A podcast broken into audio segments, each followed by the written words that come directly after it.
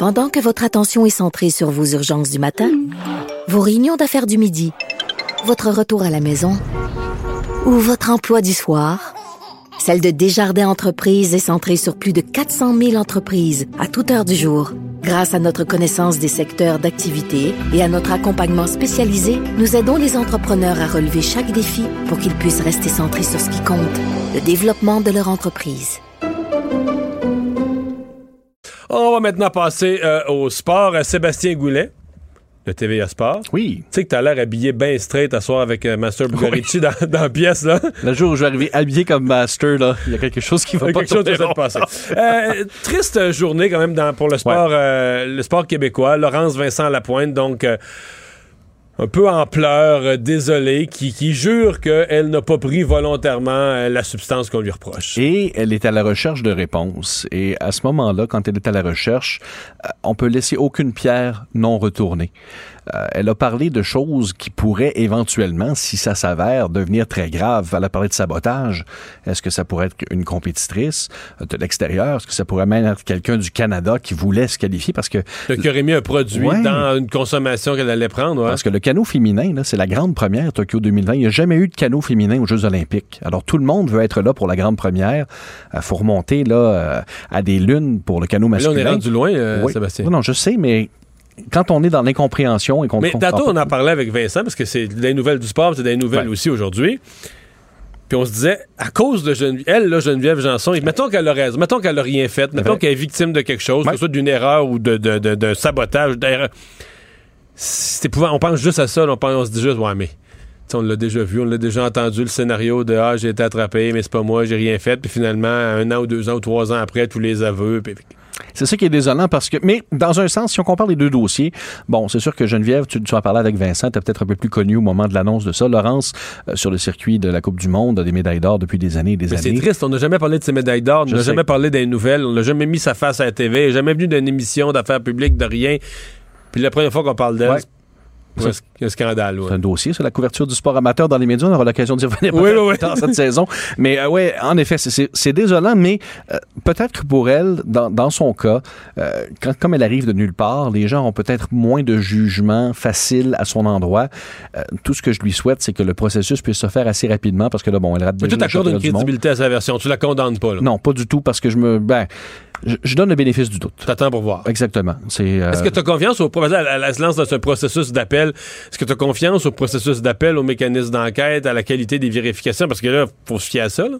Il y a deux échantillons A et B qui sont positifs. On aura beau faire l'appel qu'on voudra, ce qu'il faudra démontrer, et ça, ce sera, j'ai l'impression, très difficile, c'est s'il y a effectivement eu contamination. Donc là, on a deux endroit. échantillons, Oui, A et B, positifs. positifs. Exact. C'est ça qu'on a là. Donc, ça laisse pas, ça laisse pas de place à interprétation, mais euh, comme le disait son avocat, euh, il y a toujours des chances de, de, d'être capable de prouver que ça s'est vraiment passé à son insu. Elle l'a dit, les suppléments, c'est pas elle qui les fait. Elle reçoit ça d'une agence. Il y a tellement de facteurs possibles qui, qui pourraient avoir fait dévier le contenu de ces suppléments-là. Ben, ça reste à surveiller.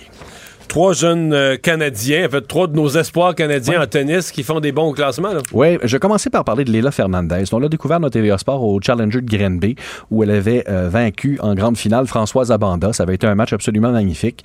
Euh, son papa était sorti dans les médias en parlant de la méthode Fernandez.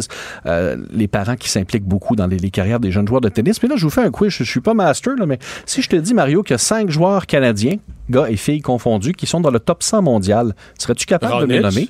Milos Raonic, 22e mondial, a dû abandonner avec Rogers. Bon, Lui, il est en, il est en baisse. Andrescu est 15e, elle a baissé d'un rang, effectivement. Euh, Eugénie Bouchard n'est plus dans le top 100. Eugénie Bouchard est rendue 134. 119e mondial. Donc j'ai raison de dire qu'elle n'est plus dans le top 100. 10 Donc, Chapovalov. Chapovalov, absolument. Chapovalov est en baisse un petit peu. Il a Oh. 20 ans, mais il est encore jeune. Auger Aliassime, il est passé dans le top 100. Il est 19e. Il est 19e. 19e depuis hier. C'est sa plus haut, son, son plus haut Je pensais qu'il était 30, Ah 40, non, 50. non. ça. Ah, C'était genre 22 ou 25, puis il est Ah monté oui, avec la dernière 19. euh, J'ai- j'ai- j'ai- compétition. Excuse-moi, je suis pas le tennis de près, j'ai sauté Et un boule. Auger Aliassime et Chapovalov. Là, il m'en manque un, là. Oui, il t'en manque un, mais ça, on y revient. On y Ok, revient. c'est actuel, Parce que Hernandez? je- non, non, non, Fernandez c'est est pas- 232e. c'est ça. Euh, Auger Aliassime et Chapovalov, il y a un tournoi que la ATP euh, organise depuis quelques années qui s'appelle le tournoi Next Gen. Donc, la prochaine génération, en fin d'année, il ramasse tous les meilleurs jeunes joueurs de 21 ans ou 22 ans et moins pour les années dans un tournoi. On pourrait avoir deux Canadiens à ce tournoi-là cette année, Ogier Aliassime et Chapovalov.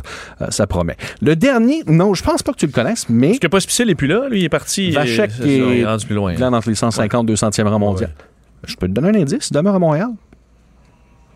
Il est présentement 92e mondial, c'est son plus haut classement à vie, en hausse de 3 rangs, et il a 24 ans. Il s'appelle Braden Schner.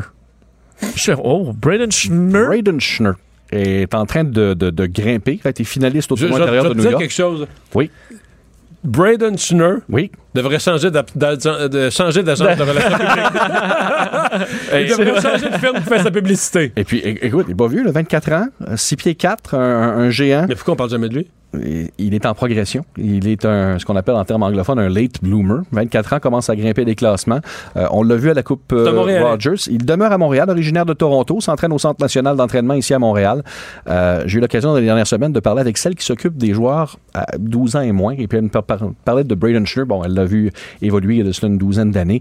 Et elle a dit que c'est un gars qui a beaucoup de potentiel. Alors, euh, peut-être le prochain grand tennisman canadien. Braden Schnur a tenu ce nom-là. Bon, on en apprend.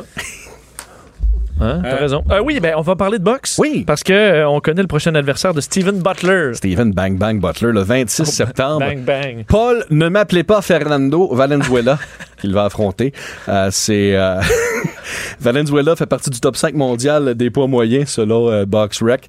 Euh, ça, ça va être un combat à surveiller. Dans ce gala-là également, il y aura Kim Clavel, toujours invaincu, 9 victoires en 9 combats et 2 KO qui va affronter une Roumaine.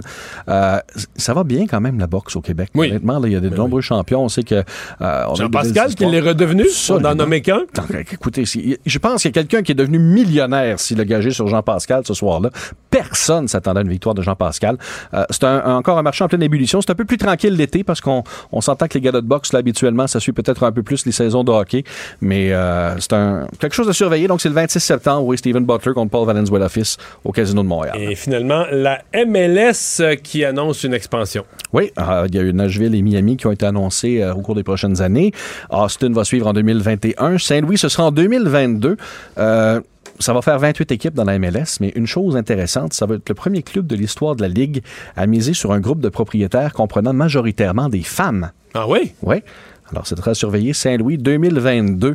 Euh, en terminant, l'Impact a repris l'entraînement. Aujourd'hui, d'ailleurs, on Ouais. parlait de soccer. Après avoir laissé filer une avance de 3 buts contre le FC Dallas, ça a été une heure et demie. Les 20 dernières minutes de la course à haute intensité, Rémi Garde a dit non, non, non, c'est pas un entraînement punitif. Il fallait juste que le méchant sorte. Ah, il doit être sorti, là. avec, avec beaucoup d'eau. oui. ouais. Ouais, parce qu'il faisait chaud, euh, Ouais. il faisait chaud Ouais. ce matin pour courir un petit sprint de 20 minutes. Hey, merci beaucoup, Sébastien. À demain.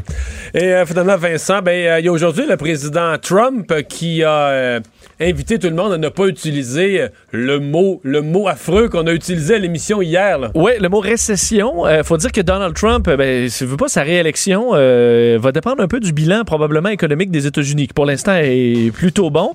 Mais on sait que plusieurs économistes, une majorité prévoit un ralentissement économique 2020-2021.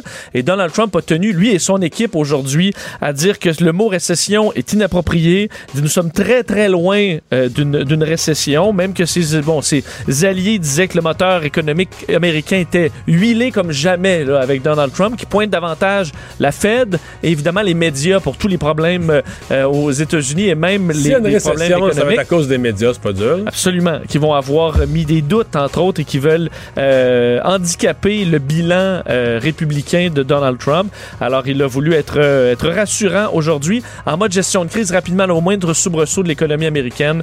Il tient à dire que ce n'est pas, ce n'est pas de sa faute.